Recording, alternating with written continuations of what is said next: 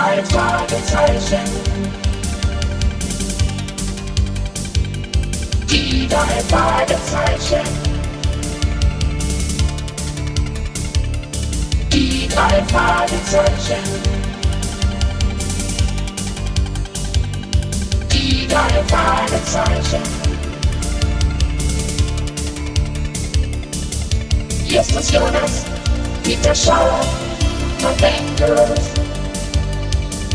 Hier ist das Jonas, Peter Schauer und Bengals. Die drei Fragezeichen.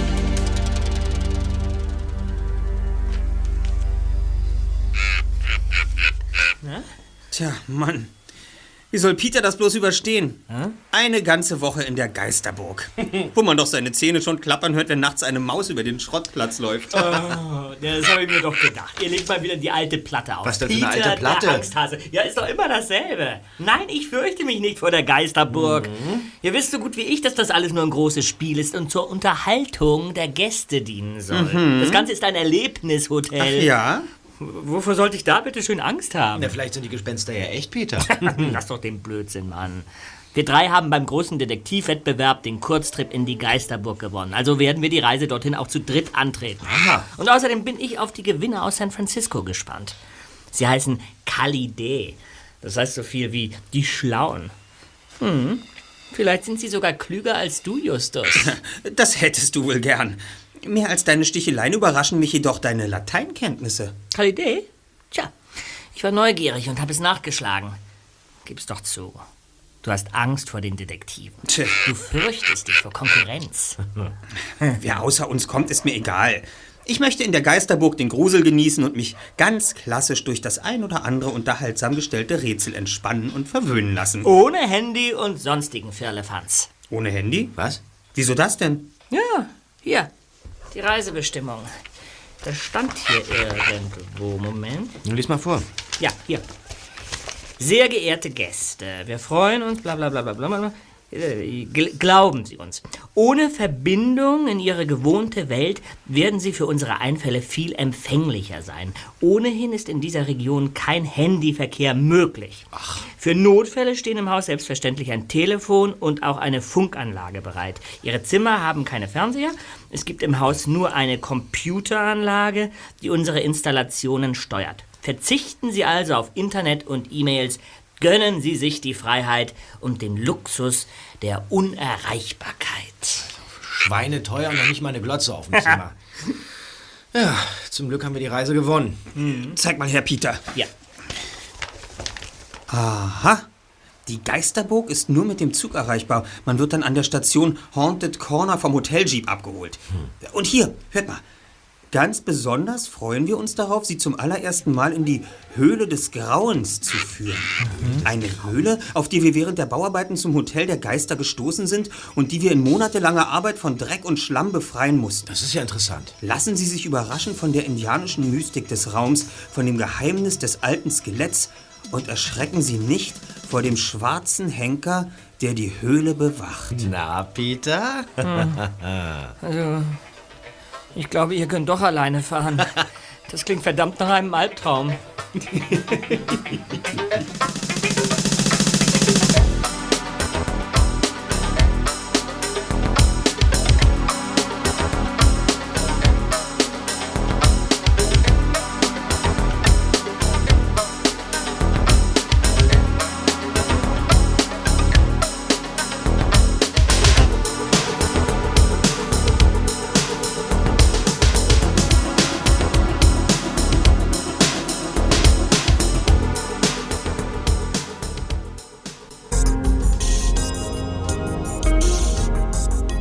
Der Zug war nicht gerade leer. Und die drei Fragezeichen mussten sich erst einmal durch die Waggons kämpfen, bevor sie den letzten Wagen erreicht hatten, in dem ihre Plätze reserviert waren. Zwei Mädchen saßen darin, die die drei Detektive kritisch in Augenschein nahmen.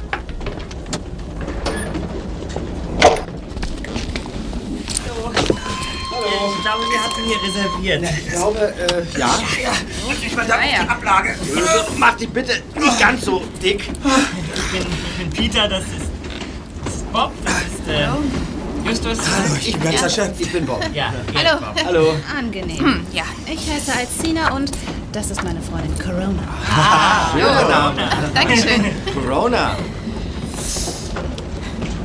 Es dauerte keine Minute, da hatte Peter, Althina und Corona schon das Urlaubsziel verraten und nicht ohne Stolz erwähnt, dass sie die Reise als Preis gewonnen hatten. Wie sie nach hartem Kampf diesen Sieg errungen hatten, das war Gegenstand einer weiteren ausgeschmückten Erläuterung. Auf dem Höhepunkt seiner Ausführungen zog er auch noch eine Visitenkarte hervor und überreichte sie Corona. Also, hier. Da ist sie. Schaut mal. Ui, nett. Sieh mal. Die drei Detektive. Drei Fragezeichen. Wir übernehmen jeden Fall. Erster Detektiv Justus Jonas. Zweiter Detektiv Peter Shaw. Recherchen und Archiv Bob Andrews. Nicht schlecht. Darf ich? ja, natürlich. Äh, ihr, wo fahrt ihr so hin? Haunted Corner. Haunted Corner? Das ist ja diese Station im Nirgendwo, an der wir auch aussteigen müssen, oder Justus? Ganz genau. Wir haben das gleiche Ziel. Darf ich uns vorstellen? Kali Day, Detektivbüro San Francisco. Ach du meine Backe.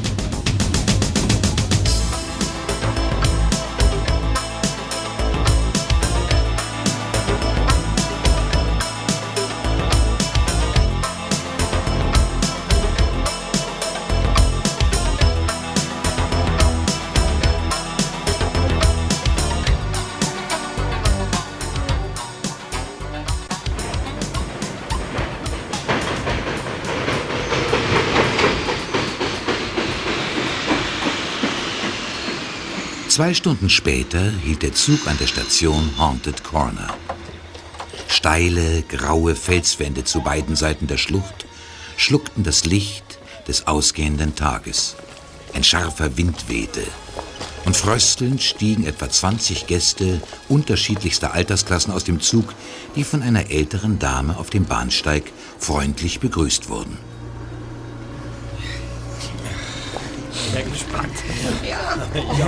Verehrte Gäste, ich heiße Sie herzlich willkommen zur Abenteuerwoche in unserem gruseligen Haus. Ich bin Maggie Jones, die Leiterin des Hotels Geisterburg. Ich wünsche Ihnen aufregende sieben Tage. Bravo! Kommen Sie, meine Damen und Herren. Dort drüben warten die Jeeps. Wer sein Gepäck nicht tragen möchte, kann es einfach auf dem Bahnsteig stehen lassen. Meine Mitarbeiter erledigen das für Sie. Ken, Pat, Wir kommen. Ja.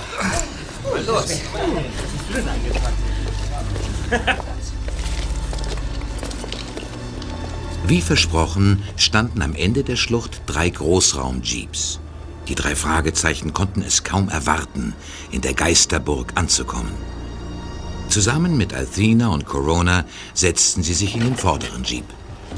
Auch zwei ältere Damen, die sich als die Schwestern Luthia und Elizabeth Waterstone vorgestellt hatten, quetschten sich auf die engen Bänke, ließen jedoch noch Platz für einen Mann mit einer dunklen Hornbrille.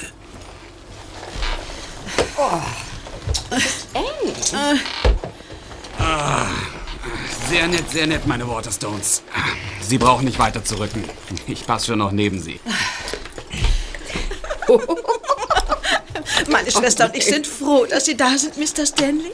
Es ist gut, einen starken Mann bei sich zu wissen. Nun ja, meine Damen. Das Ganze ist keine Kaffeefahrt, aber Sie sagten ja, dass Sie starke Nerven haben. Davon können Sie ausgehen. Es gibt kaum etwas, was uns überraschen könnte. Keine Gruselgeschichte ist vor uns sicher. Ah, da kommt unser Fahrer. Er hat mir verraten, dass wir jetzt eine Stunde kräftig durchgeschüttelt werden. Schnallen Sie sich gut an, meine Damen.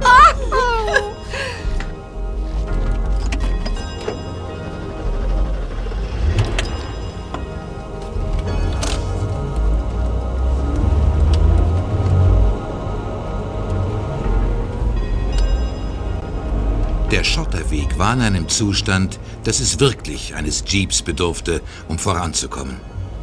Sie überquerten einen Wildbach, der schäumend aus dem Tal hervorschoss. Der Weg wurde immer schlechter und es wurde schnell dunkel. Bob starrte krampfhaft geradeaus. Er vertrug solche Autofahrten nicht und sein Magen begann sich zu melden. Zum Glück saß er vorn. Plötzlich stutzte er. Im Scheinwerferlicht des Wagens war eine seltsame Gestalt aufgetaucht.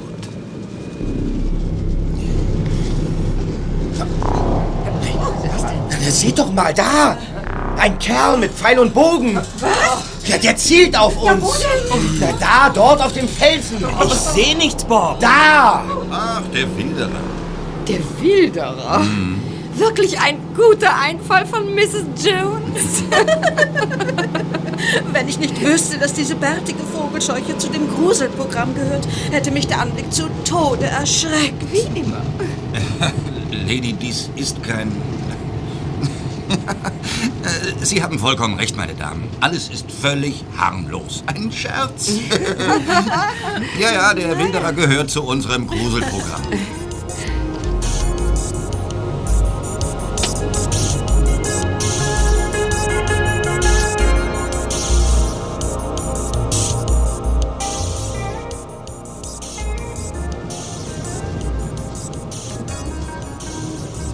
Nach genau einer Stunde ließ Ken den Jeep auf einem Kiesplatz ausrollen. Die beiden anderen Fahrzeuge parkten rechts und links neben ihm.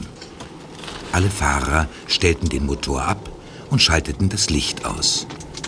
Es wurde finster und still. Sind wir da? Mr. Stanley, auf was müssen wir uns jetzt vorbereiten? Kommt, steigen wir erst mal aus. Ich helfe Ihnen schon, meine Damen. Gott sei Dank.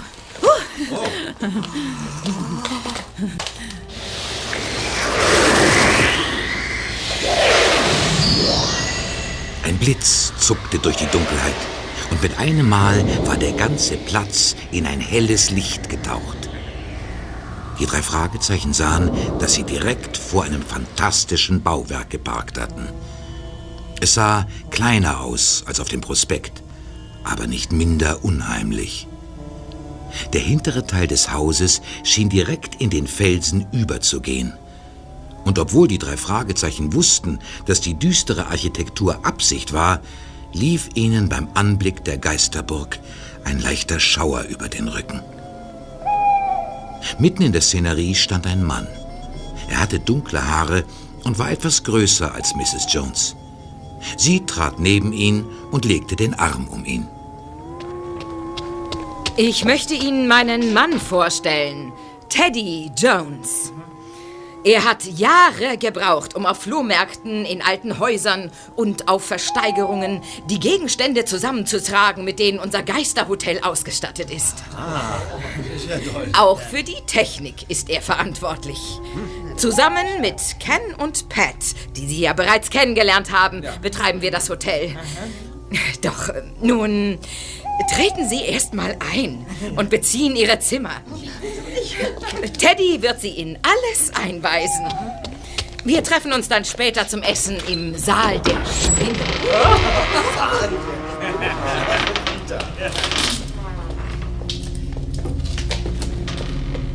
Als die Gäste die Empfangshalle betraten, stieß ihnen ein muffiger Geruch entgegen. Im gedämpften Licht und zwischen riesigen Gemälden, auf denen Personen abgebildet waren, die jedem Gruselfilm gut zu Gesicht gestanden hätten, versammelten sich die Gäste zum Einchecken. Vor dem Tresen hüpfte ein dunkler Vogel auf einer Holzstange und krächzte jeden der Ankömmlinge munter an.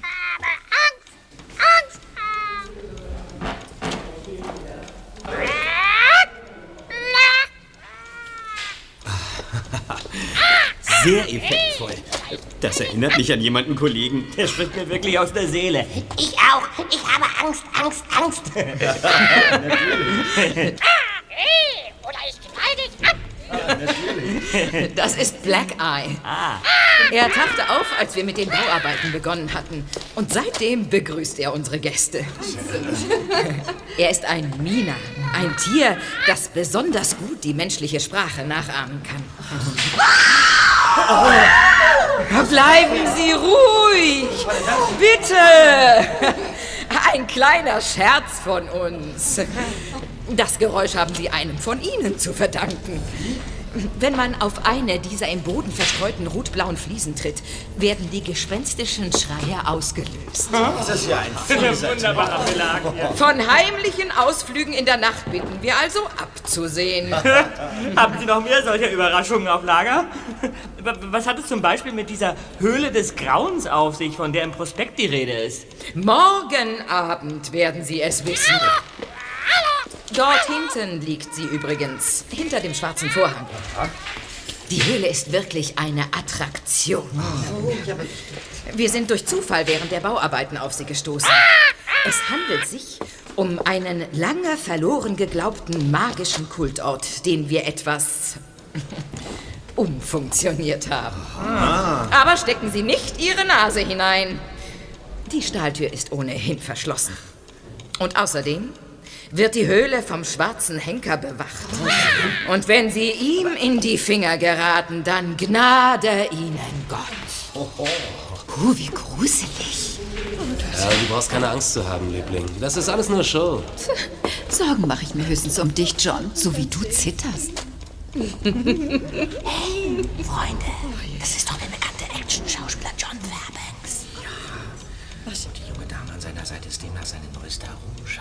Kollegen, Promis interessieren mich nicht. Sehen wir uns doch lieber unser Zimmer an. Ja, ausgezeichneter Vorschlag, Just. Ich brauche dringend Bett. Na kommt. Gut.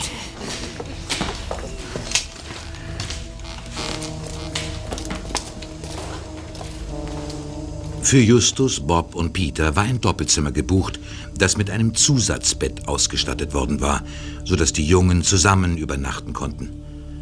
Auch für die Hotelzimmer hatte sich Mrs. Jones einiges einfallen lassen. Wie nicht anders zu erwarten, war es von der Beleuchtung her eher dämmerig gehalten. Wow, das dritte Bett ist ja ein offener Sarg. Also, da drin schlafe ich aber nicht. Also das wird dann wohl meine Koje werden. Justus passt da kaum rein. Ja, ja. Treib du nur deine Scherze, Bob. Ich scherze nicht. Ich pflanze mich gerne mit Peter in dieses geräumige Doppelbett. Freunde, irgendwie ist mir total schlecht. Ehrlich.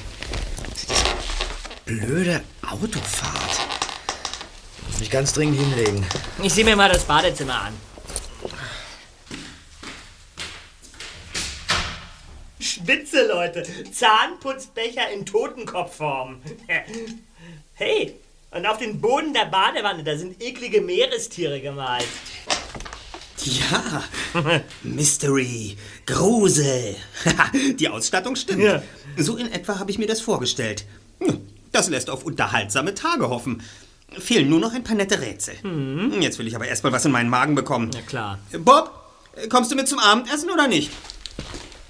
Ja, mir ist im Augenblick gerade wirklich ein bisschen quadrig. Dem scheint's wirklich schlecht zu gehen. Ja, Überleg es dir in Ruhe. Wir heben dir etwas auf. Ja, ja. Kommt's weiter. Alles klar.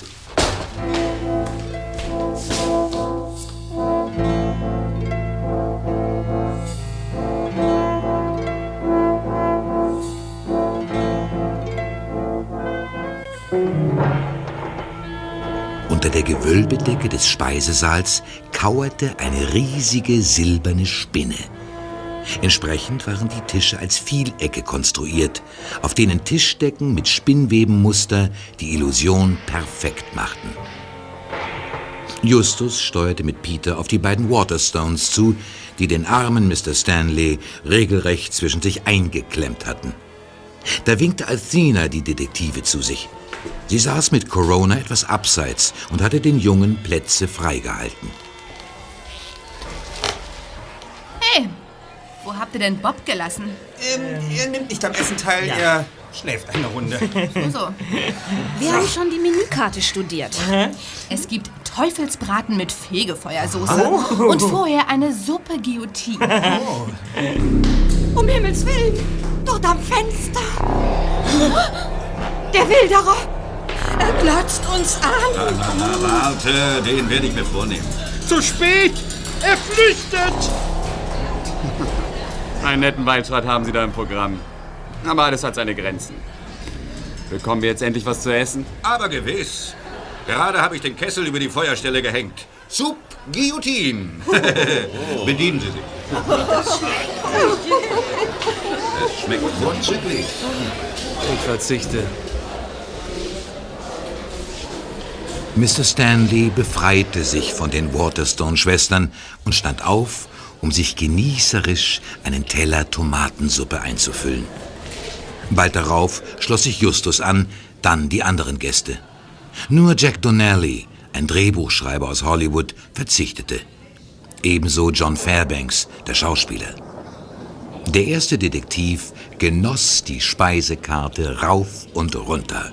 Und zum krönenden Abschluss gönnte er sich noch eine heiße Schokolade.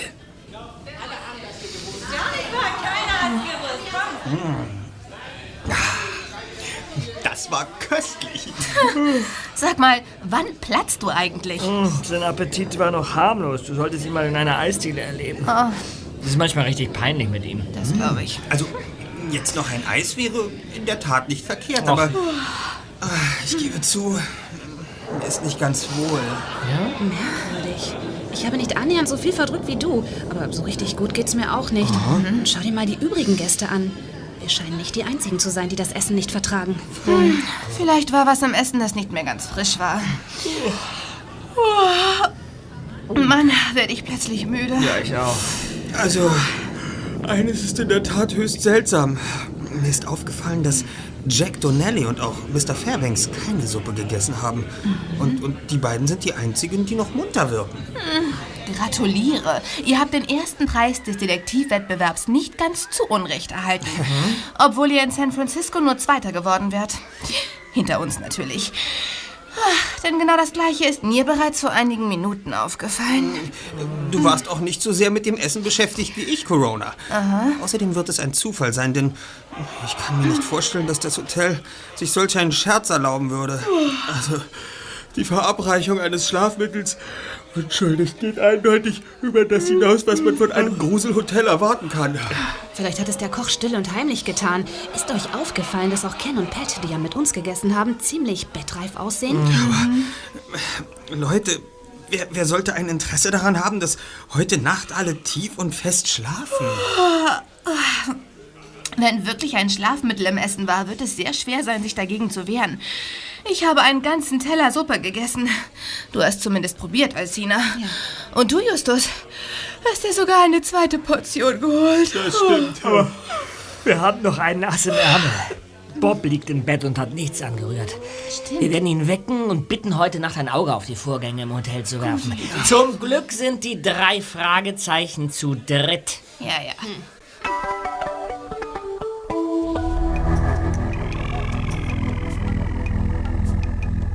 Die Abendgesellschaft löste sich nach dem Essen schnell auf.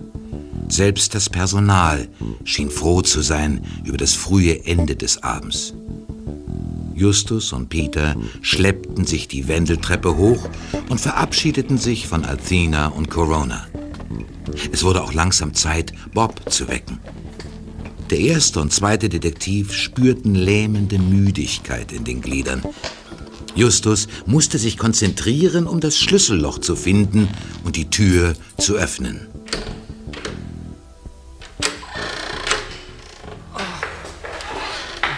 Oh, ich muss mich setzen, Erster. Nur ganz kurz ausruhen. Ja, gut. Ganz kurz, ich verspreche. Bob! Hey, Bob! Aufwachen. Los, doch, wache auf. Los, wach auf. Was ist denn? Na, Was ist denn los, Just? Sieht ja aus wie ein Nachtgespenst. Bob, man hat uns ein Schlafmittel verabreicht. Was? Oh Gott, es muss was, es muss was in der Suppe gewesen sein. Heute Nacht passiert bestimmt etwas. Unter den Gästen sind mehrere reiche Leute. Vielleicht sollen sie ausgeraubt werden, ich weiß nicht. Denk an diesen Wilderer. Reiß dich doch mal zusammen, Justus. diesen. Was ist denn los, Justus? Ah. Schlaf doch nicht ein. Erzähl weiter.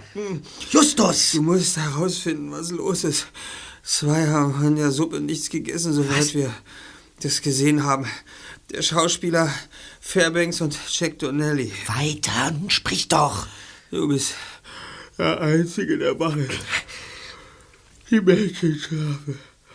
Beobachte Fairbanks und Donnelly. Uns. Just, Just, retten. halt. Bleib doch wach. Oh, Mist. Jetzt ist er eingepennt. Ach, wie war das nochmal? Schlafmittel, Schlafmittel. Donnelly und Fairbanks haben nichts gegessen.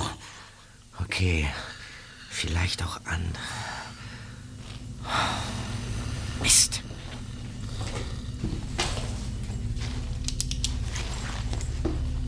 Bob verließ seinen Sarg, packte seine Taschenlampe ein und machte sich bereit für die nächtlichen Nachforschungen.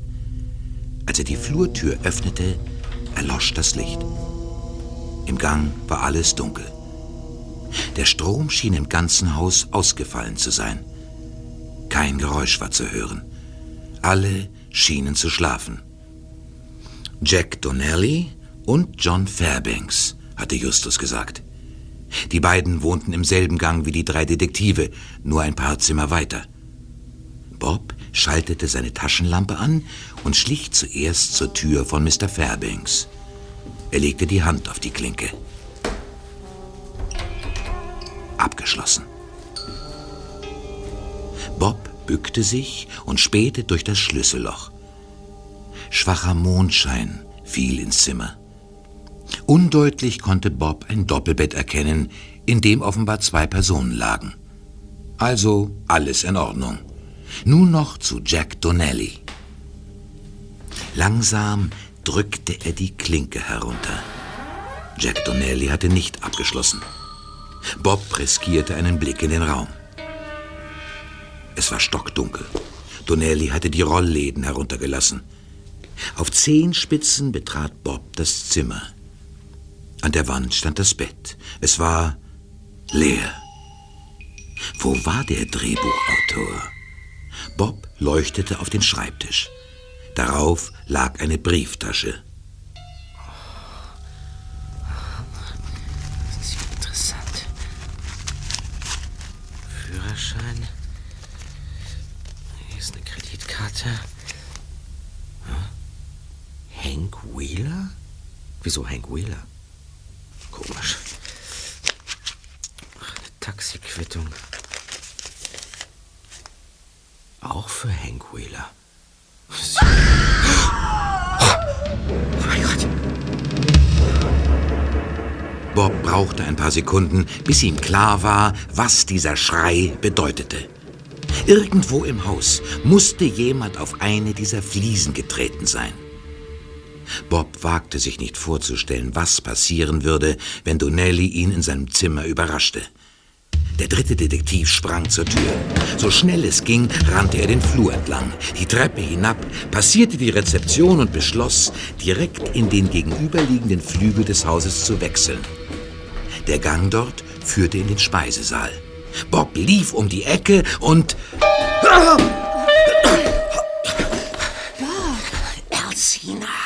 Mann, bin ich froh. Ja, was machst du denn hier? Na, wohl dasselbe wie du. Die Augen aufmachen. Ich habe mich die ganze Zeit mühsam wach gehalten. Corona träumt selig vor sich hin.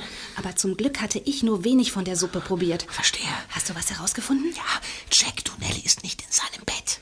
Ich hatte Geräusche gehört aus seinem Zimmer. Ja, das Und war wollte ich. mich verstecken. Genau als du auf eine dieser Platten getreten bist. Wie, wie ich? Ich bin nicht auf eine dieser Platten getreten. Ich dachte, du bist. Dann muss es Donnelly gewesen sein. Er treibt sich im Haus herum. Aber weißt du, was ich gerade entdeckt habe? Nein, was denn? Leuchte mal und schau, was da an der Tür steht. Zentrale. Hm.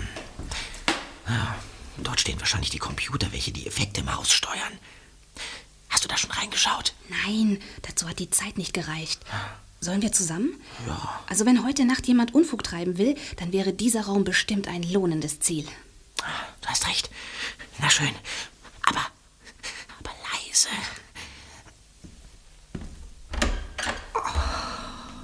Oh, wir haben Glück. Unverschlossen. Du hattest recht. Lauter Computer. Da läuft auch ein Monitor. Trotz Stromausfall. Wahrscheinlich läuft der Raum hier über ein Notstromaggregat. Bob! Da am Schreibtisch.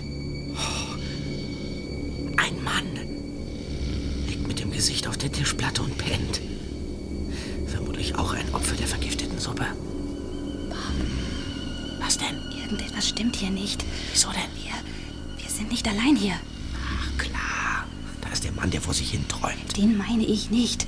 Eben ist auf dem Monitor der Bildschirmschoner angegangen. Und so tief, wie der Kerl da schläft, kann er doch unmöglich noch vor wenigen Minuten da hinten am Computer gesessen und gearbeitet haben. Du hast recht.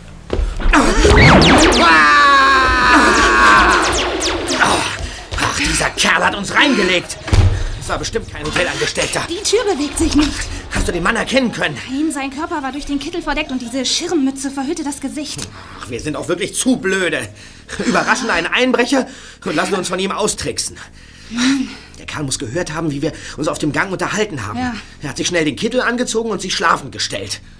Und kaum waren wir am Computer, ist er abgehauen. Ja, und nicht ohne uns einen Mordschrecken einzujagen. Ja, das kann man wohl sagen. Und uns hier einzuschließen.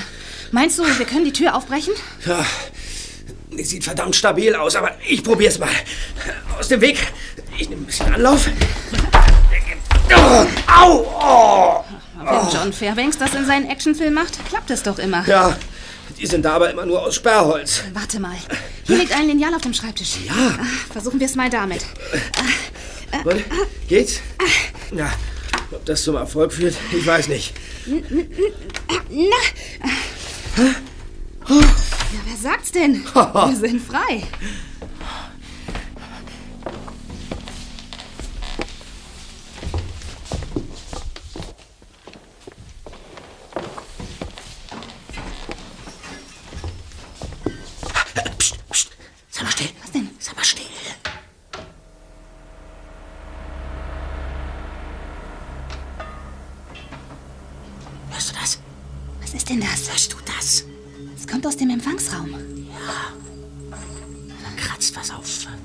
Metall oder so. Unser Mann will in die Höhle des Grauens. Ja, er macht sich an der Stahltür zu schaffen. Was machen wir jetzt? Da wir, wir, wir gehen der Sache auf den Grund. Die Überraschung liegt auf unserer Seite. Der Mann glaubt schließlich, dass wir im Computerraum gefangen sind.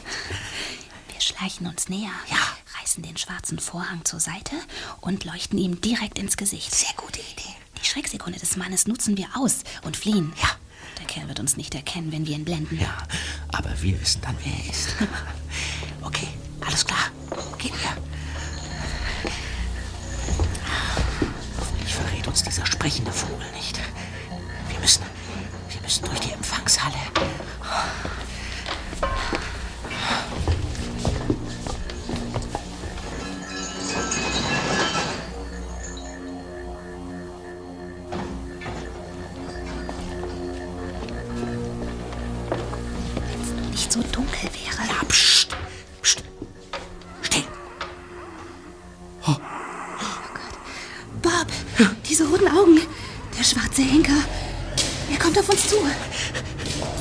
Taschenlampen an!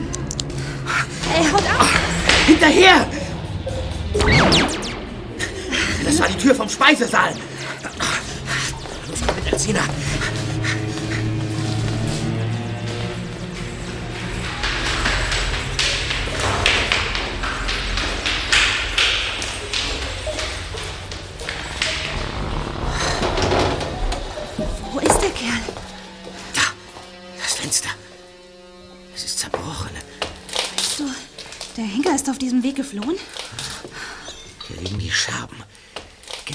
Scheibe ist zerbrochen, durch die man von außen den Fenstergriff betätigen konnte. Dann ist hier also jemand ins Hotel eingedrungen. Ja. Fragt sich nur wer.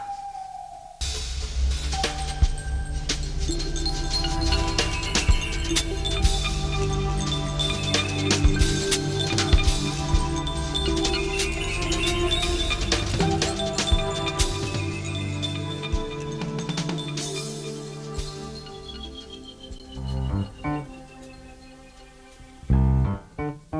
Es dauerte fast 20 Minuten, bis Bob seinen Freunden am nächsten Morgen alles bis ins kleinste Detail berichtet hatte. Das lag nicht zuletzt an den vielen Nachfragen, die Justus stellte. Hm. Es gibt mehr Fragen als Antworten. Welche Rolle zum Beispiel spielt Jack Donnelly? Warum ist seine Kreditkarte auf einen anderen Namen ausgestellt? Ist es überhaupt seine Kreditkarte? Wer war der Mann im Computerraum und, und dann? Dann das zerbrochene Fensterglas. Warum sollte Jack Donnelly in das Hotel einbrechen, wenn er doch bereits darin wohnt? Und, und, und dann der Wilderer. Welche Rolle spielt er? Was hat die Person in der Höhle des Grauens gesucht? Warum war der Strom ausgefallen? Und wer hat das Schlafmittel in die Suppe gegeben? Und, und, und, wo war Black Eye, der Vogel, als Bob und Elsina den schwarzen Henker Es reicht, es, es reicht, Justus. Aber wie man es wendet und dreht. Meiner Meinung nach führt alles auf ein Ziel hin. Die Gruft. Und damit stellt sich die Frage, was ist das Geheimnis der Höhle des Grauens?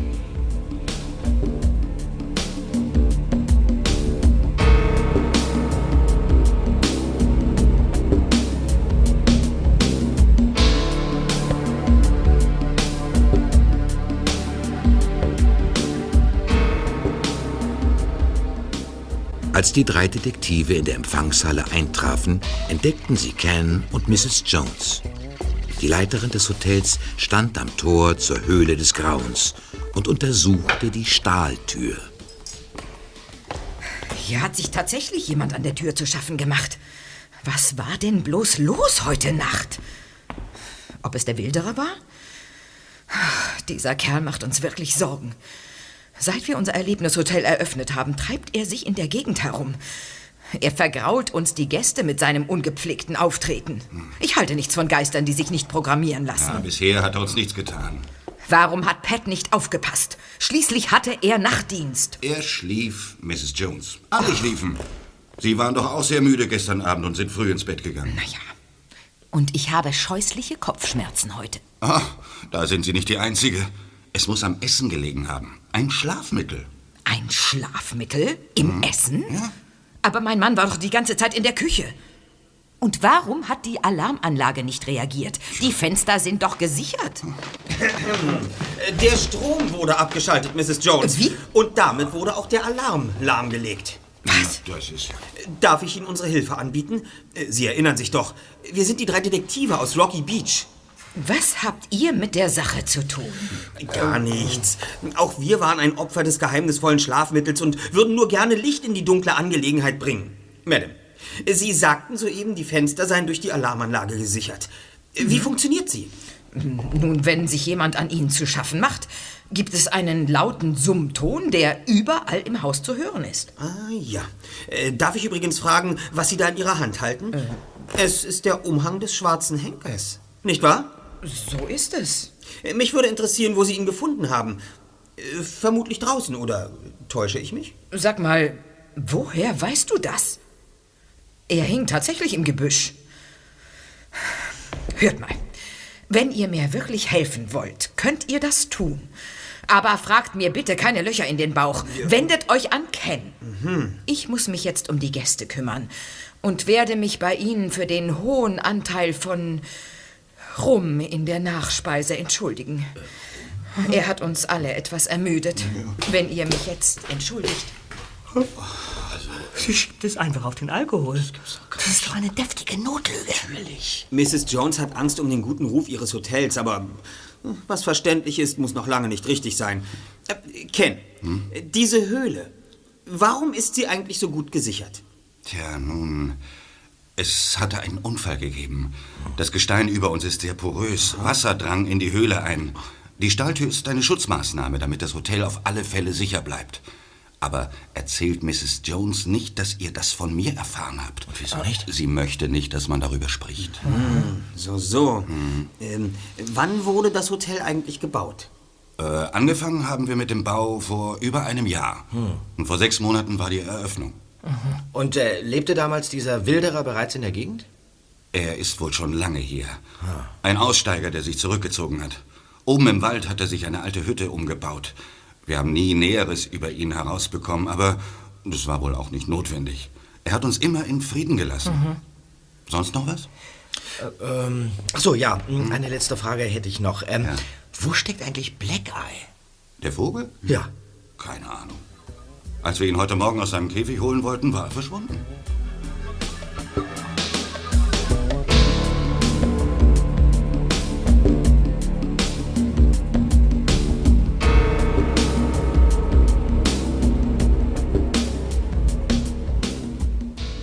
Das Frühstücksbuffet sah prächtig aus. Doch kaum einer der Gäste hatte an diesem Morgen ein Auge dafür. Als die drei Detektive den Speisesaal betraten, steuerte Justus auf den Tisch der Waterstone-Schwestern zu. Elizabeth wies einladend auf die freien Stühle und die Jungen setzten sich. Guten Morgen. Guten Morgen. Guten Morgen. Morgen. Glaubt ihr eigentlich an den Unsinn? Hä? Wie bitte? Wovon sprechen Sie? Nun, die Sache mit dem Rum in der Nachspeise. Diese Mrs. Jones muss ja ganz schön nervös sein, wenn sie so einen Blödsinn erzählt. Und Ken erst. Der hat behauptet, das Fenster sei durch das Unwetter draußen zersprungen. Hm. Dabei können wir doch eins und eins zusammenzählen, nicht wahr, Lythia? Allerdings. Es war der schwarze Henker, der das Hotel heute Nacht als Geist heimgesucht hat. Er will, dass wir hier alle verschwinden. Wie kommen Sie darauf, dass es sich bei dem schwarzen Henker um einen Geist handelt? Es hat sich vor etwa zwei Jahren zugetragen.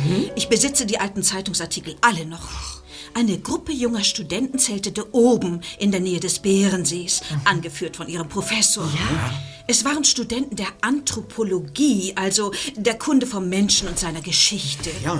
Die jungen Studenten suchten etwas. Es ging um einen geheimen indianischen Ort, auf den ihr Professor beim Studium alter Dokumente gestoßen war. Die Höhle des Grauens. Du sagst es. Er suchte eine alte Indianerhöhle, in welcher der Häuptlingsanwärter eine Prüfung bestehen musste. Der Begriff Höhle des Grauens stammt von Mrs. Jones, um ihre Gäste zu beeindrucken. Jedenfalls, die Studenten fanden nichts. Rein gar nichts. Die Höhle blieb verschwunden und es schien, als sei sie nur ein Mythos. Aber auch Walt, der Lieblingsschüler von Professor Anderson, blieb verschwunden. Wie besessen suchte die Gruppe drei Tage lang nach ihrem Kameraden, doch sie fanden nicht die geringste Spur. Stand jedenfalls in der Zeitung. Und wir glauben, Walt hat die Höhle gefunden. Er betrat sie und er musste sterben. Ja. Denn auf alten indianischen Orten liegt meistens ein Fluch. Hier. In diesem Zeitungsartikel ist auch ein Foto von Walt abgebildet. Kann ich mal sehen? Mrs. Jones erzählte von einem Skelett in der Höhle. Man muss doch nur eins und eins zusammenzählen und schon spukt ein Gespenst durch das Hotel und versucht, die Gäste von der Höhle fernzuhalten. Ich sage euch, dieses Gespenst ist niemand anders als der Geist von, na, Walt. Das äh, klingt ja beinahe so, als kennen Sie sich mit Geistern aus. So ist es auch. Wir sind Mitglied eines Clubs für übersinnliche Phänomene. Um nicht zu sagen, wir gehören zu den Gründungsmitgliedern. Ah, Also, Sie sind auf der Jagd nach richtigen Gespenstern?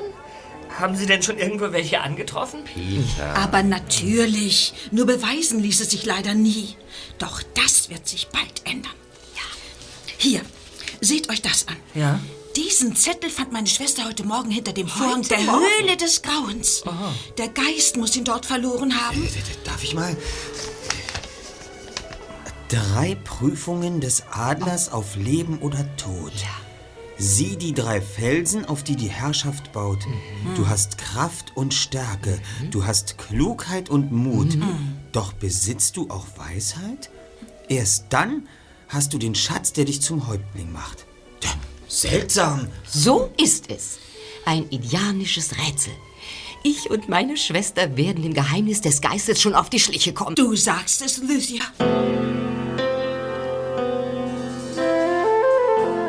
Als sich die drei Detektive nach dem Frühstück zu einer weiteren Besprechung auf ihr Zimmer zurückziehen wollten, eilten der Schauspieler John Fairbanks und Ken aufgeregt in der Empfangshalle auf den Tresen zu, hinter dem Mrs. Jones gerade nervös in einigen Papieren blätterte. Wir sitzen in der Falle. Irgendjemand will uns umbringen. Was ist denn da los? Mr. Fairbanks, was ist vorgefallen? Meine Freundin und ich wollten mit dem Jeep einen Ausflug in die Berge machen. Aber wie der Fahrer Ken soeben feststellen musste, wurden in der Nacht alle drei Motoren der Jeeps zerstört. Sie sind nicht mehr zu reparieren. Ist das wahr, Ken? Ja, so ist es. Der Schaden ist vor Ort nicht zu beheben. Das mache ich nicht mehr mit. Rufen Sie meinen Agenten an. Er soll mich mit einem Hubschrauber hier rausholen. Das. äh, Das ist zurzeit nicht möglich. Ich verlange, dass Sie mich augenblicklich an Ihr Funkgerät lassen. Wir wünschen sofort abzureisen. Tut mir leid, ich. Ich kann Ihren Wunsch nicht erfüllen. Unsere Funkgeräte. Unsere Funkgeräte wurden vergangene Nacht ebenfalls von einem Unbekannten zerstört. Es tut mir leid, aber wir sind von der Außenwelt vollkommen abgeschnitten. Ja. Was heißt denn hier abgeschnitten? Ich werde Sie verklagen. Wenn Sie alle durcheinander schreien, hilft uns das nicht weiter. Frechheit ist das. Was soll denn das sein? Als Maggie Jones diese Neuigkeit mitgeteilt hatte, brach unter den Anwesenden Panik aus. Maggie und ihr Mann hatten alle Hände voll zu tun, um wieder einigermaßen für Ruhe im Raum zu sorgen. Sie müssen die Polizei verständigen, ehe ein weiteres Unglück eintrifft. Hier ist man sich ja seines Lebens nicht mehr sicher. Der Spaß ist mir gründlich vergangen. Ich kann Ihre Aufregung ja verstehen. Aber hier im Hotel sind Sie doch sicher. Das sagen Sie. Wie wollen Sie uns das garantieren, wenn es einem Verrückten sogar gelingt, in das Hotel einzudringen? Ich bitte Sie, Mr. Fairbanks. Ach, Quatsch. Jeder bekommt eine Waffe und wir schießen auf alles, was sich bewegt. Typisch. John, du bist hier nicht in einem deiner Filme. Können wir nicht von irgendwo Hilfe holen? Wie weit ist es denn bis zu dem kleinen Bahnhof, an dem wir angekommen sind? Zu Fuß vielleicht zwei bis drei Stunden. Aber der nächste Zug kommt erst morgen früh. Dann packen wir unsere Koffer und verschwinden. Wollen Sie sich wirklich in die Wildnis wagen? Dieser Verrückte erhofft sich wahrscheinlich genau die panische Reaktion, die Sie zeigen. Mrs. Jones kann die beiden Angestellten zum Zug schicken. Sie holen die Polizei und erst dann verlassen wir das Hotel. Vorräte dürfen wir doch reichlich besitzen, Mrs. Jones. Aber natürlich, Mr. Donnelly. Daran soll es nicht liegen. Dann würde ich das vorschlagen. Ken und Pat, Ja. ihr werdet morgen früh zum Bahnhof aufbrechen. Und nun, verehrte Gäste, sollten wir mit unserem Programm wie geplant fortfahren. Wir wollen die Höhle des Grauens besuchen. Ja, dann mal los.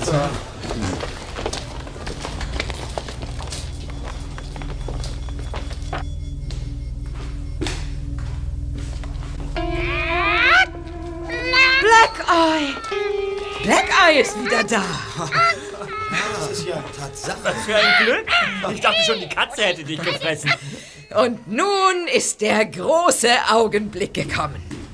Folgen Sie mir in die Höhle des Grauens.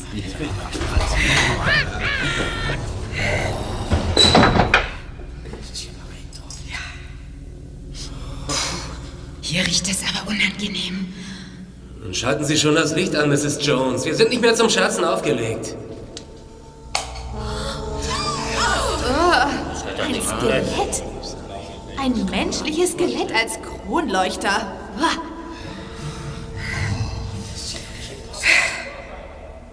Justus staunte über den eindrucksvollen Anblick, der sich ihm bot. Sie befanden sich in einem nach oben hin spitz zulaufenden, etwa zehn Meter hohen Raum. Zwei am oberen Ende abgeflachte Felsblöcke nahmen seine ganze Aufmerksamkeit in Besitz. Auf ihnen waren merkwürdige Zeichen eingeritzt. Der erste Detektiv erkannte mehrere Strichmännchen, die Pfeil und Bogen trugen. Darüber waren Tiere gezeichnet. Ein Bär, eine Eule und ein Adler. Justus war so in den Anblick versunken, dass er nicht bemerkte, wie plötzlich Der schwarze Henker! Ja, ich bin zurückgekehrt. Ihr alle werdet bereuen, dass ihr gekommen seid. Besonders einer von euch.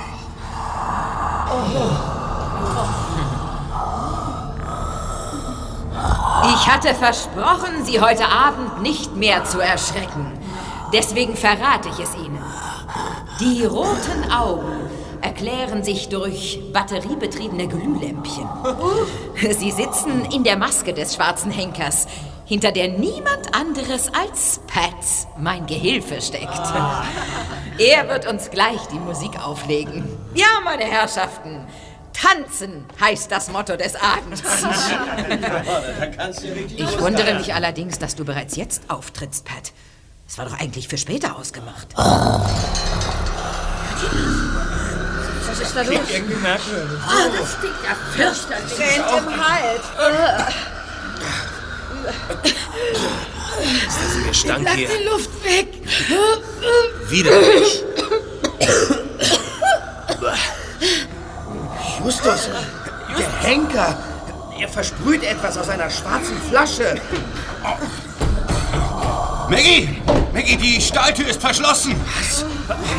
Jetzt verschwindet er. Zwischen den Felsen da. Er will abhauen. Justus! Der Kerl gehört bestimmt nicht zu den Hotelangestellten. Stimmt nicht. Unter der Maske muss jemand anderes als Pat stecken. Auf ihn, Kollegen! Los! Warte! Reiß ihm die Maske runter, Justus! Ich will endlich wissen, wer das ist! Da! Seht ihr das? Der Wilderer. Du Mistkerl. Ich wusste, dass du etwas gegen mein Hotel hast. Doch jetzt ist endgültig Schluss mit deinem Treiben, du verrückter Einsiedler. Jetzt wanderst du ins Gefängnis.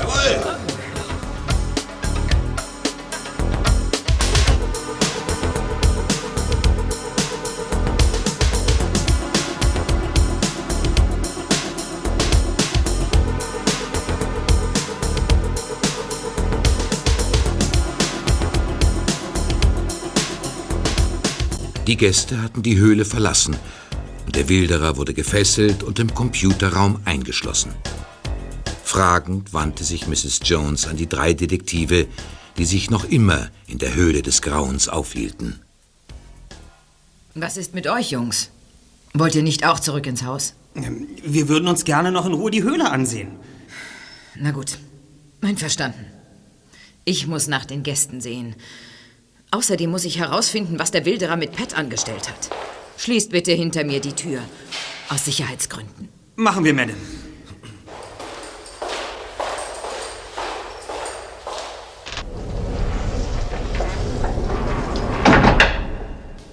Und was hast du nun vor, Justus?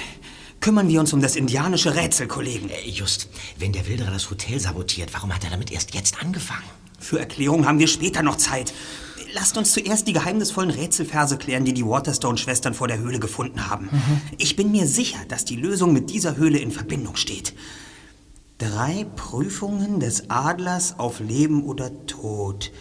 Sieh die drei Felsen, auf die die Herrschaft baut. Du hast Kraft und Stärke, du hast Klugheit und Mut. Doch besitzt du auch Weisheit? Erst dann hast du den Schatz, der dich zum Häuptling macht. Hm. Es geht also um eine Prüfung für einen zukünftigen Indianerhäuptling. Ganz recht. Und nun seht euch diese Felszeichnungen hier an. Ja. Sie sind relativ einfach zu deuten. Der Indianer muss Prüfungen bestehen. Mhm. Erst auf den Felsen klettern, dann zum anderen hinüberspringen Ja. und schließlich offenbart sich ihm ein Schatz und er kehrt mit einem Adlerkopf, also als Häuptling, zu seinem Volk zurück.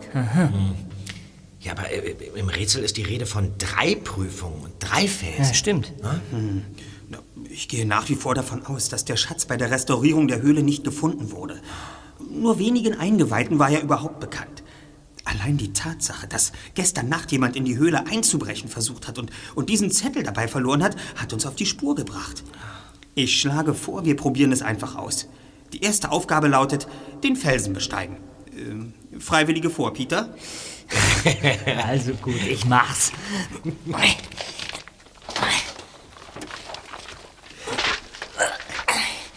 Wie sieht's aus? Ich bin oben. Hier ist sowas wie eine Plattform. Aha. Auf dem zweiten Felsen ist die sogar noch viel größer. An der Wand dort, da, da befindet sich eine Art Altar, den man von unten nicht sehen kann. Okay, jetzt spring rüber. Wie bitte?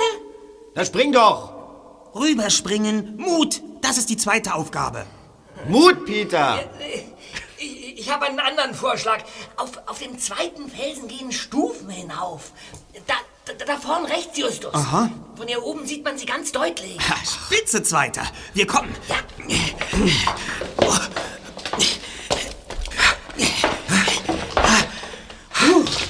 So. Ja, aber hier ist was? Hier ist nichts. Keine Ritzen und, und, und, und kein Mechanismus. Ja, vielleicht musst du springen, Peter. Vielleicht passiert dann was. Du meinst es also ernst, was? Also, also gut. Sehr gut, Peter. Wow. Es hat funktioniert. Eine Geheimtür im Felsen. Durch deinen Aufprall wurde der Mechanismus aktiviert, Zweiter. Seht euch das an. Dahinter ist noch eine Höhle. Und da steht der dritte Felsen, von dem in dem Rätsel die Rede war. Kneif mich mal, Justus. Siehst du auch, was ich sehe? Allerdings. Oh, auf der Felsplattform liegt eine goldene Maske. Die holen wir uns. Äh, Lass es. Wir sind nicht bestimmt, den Schatz an uns zu nehmen. Wie war gesprochen, Justus? Mr. Stanley, er hat eine Pistole. Stanley ist leider sein falscher Name, Zweiter. Ich begrüße Sie, Professor Frederick Anderson, Anthropologe und Leiter der damaligen Studentenexkursion. Sie sind schon seit Jahren hinter der Maske her. Sie haben nie ganz aufgegeben. Als Sie von der Eröffnung der Höhle gehört haben, reagierten Sie sofort und meldeten sich unter dem Namen Stanley in diesem Hotel an. Justus Jonas. Hätte ich einen Hut, ich würde ihn vor dir ziehen. Niemand anderes als Sie waren es, der gestern Nacht in der Maske des schwarzen Henkers versucht hat, in die Höhle einzudringen und dabei von Bob und Elsina überrascht wurde. Bravo. So ist es. Bei der Gelegenheit habe ich leider meinen Zettel verloren, auf dem ich das Rätsel notiert hatte. Ja. Tja, zu meinem Glück, wie sich jetzt herausstellt. Denn sonst hättet ihr es ja nicht für mich lösen können. Im Computerraum hättet ihr mich fast erwischt. Ich war gerade dabei, im Computer die Vorrichtung zur Höhle zu studieren. Ich war ganz schön erschrocken, als plötzlich unerwarteter Besuch eintrat. Tja, zumal Sie dachten, dass alle tief und fest schlafen. Wenn ich mich recht entsinne, waren Sie es, der sich beim Abendessen zuerst von der Suppe genommen hat. Dabei haben Sie das Schlafmittel in den Kessel geträufelt. Sie wollten freie Bahn haben. Dann täuschten Sie einen Einbruch vor, um die Spur nach draußen zu legen, denn auf der Herfahrt war Ihnen der Wilderer aufgefallen. Tja, mit den bösartigen Absichten des Wilderers hatte ich ja wohl nicht falsch gelegen, wie sich jetzt gezeigt hat. So, jetzt haben wir genug gequatscht. Jetzt hole ich mir die Maske. Aber wie ist Walt damals eigentlich gestorben? Immerhin hat er sein Vogel überlebt, Black Eye, der sie zu ihrem großen Schrecken wiedererkannt hat, als wir im Hotel eincheckten. Das hat sie dermaßen in Angst versetzt, dass sie ihn gestern Nacht gleich als erstes freigelassen haben. Jetzt halt endlich die Schnauze, Dicker. Ich will die Maske. Warten Sie, Professor. Was willst du? Drei Prüfungen auf Leben und Tod.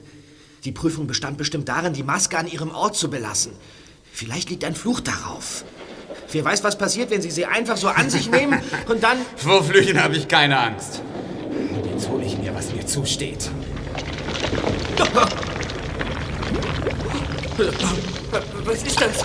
Der, der Fels bewegt sich. Oh, Wasser bricht in die Höhle! Die Maske! Fisch sie auf dem Wasser! Los doch! Das ist doch unwichtig! wir müssen hier raus! Das, das Wasser reicht mir schon bis zu den Knien. Wir, wir ertrinken. Es gibt einen Ausgang. Es muss einen Ausweg geben, Kollegen. Denn das Wasser kann nicht in einen oben abgeschlossenen Behälter fließen. Wo soll bitte schön die Luft hin? Die ist verdrängt. Das können auch ganz schmale Felsspalten sein. Immerhin hat Eye hindurchgepasst. Die, die Decke ist nur noch einen Meter über uns. Oh mein Gott, mein Gott! Da! Da! Über uns ist ein Loch! Da! Da passen wir durch! Ich auch!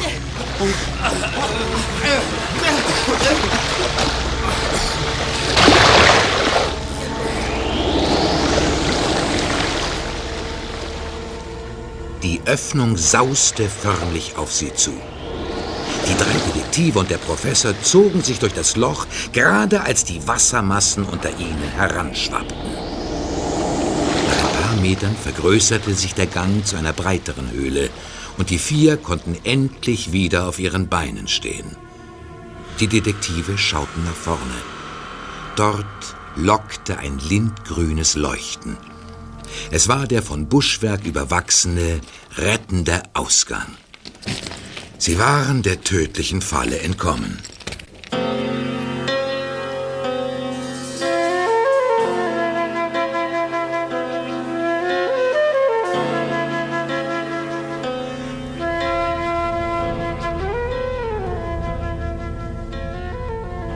Es war noch einiges an Kletterei notwendig, bis die Detektive mit einem immer noch hustenden und spuckenden Professor Anderson im Schlepptau wieder zurück im Hotel waren.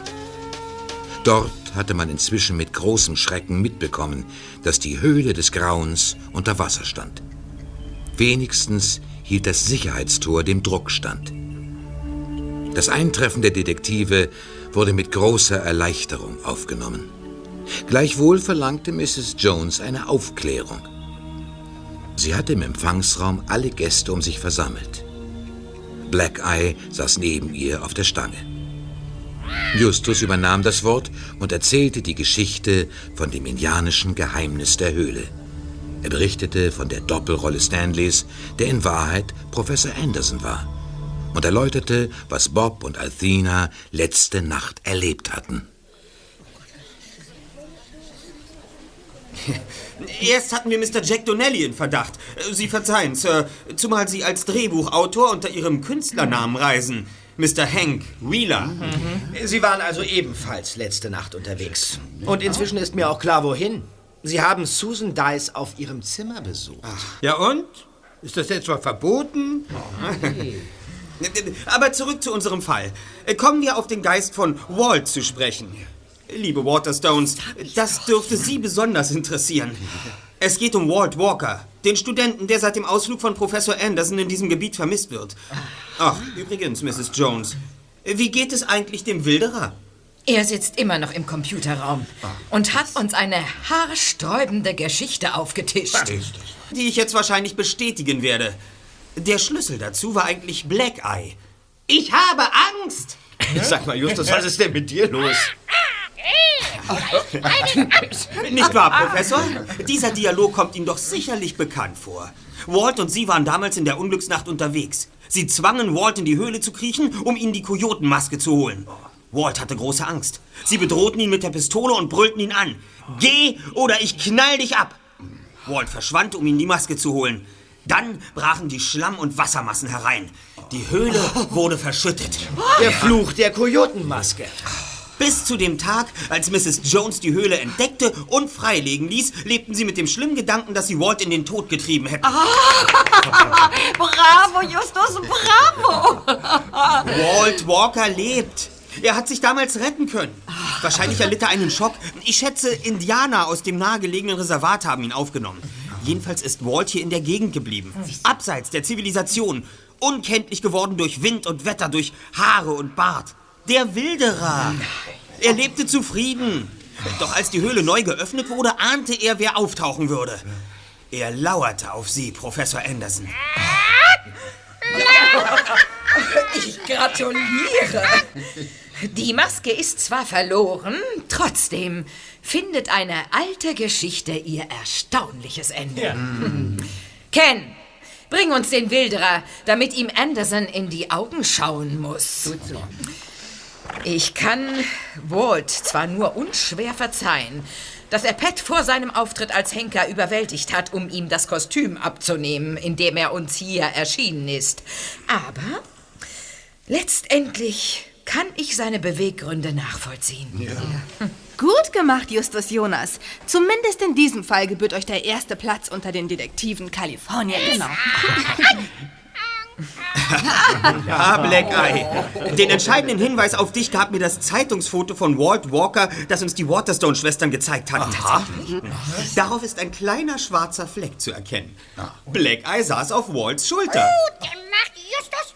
Jonas. Gut In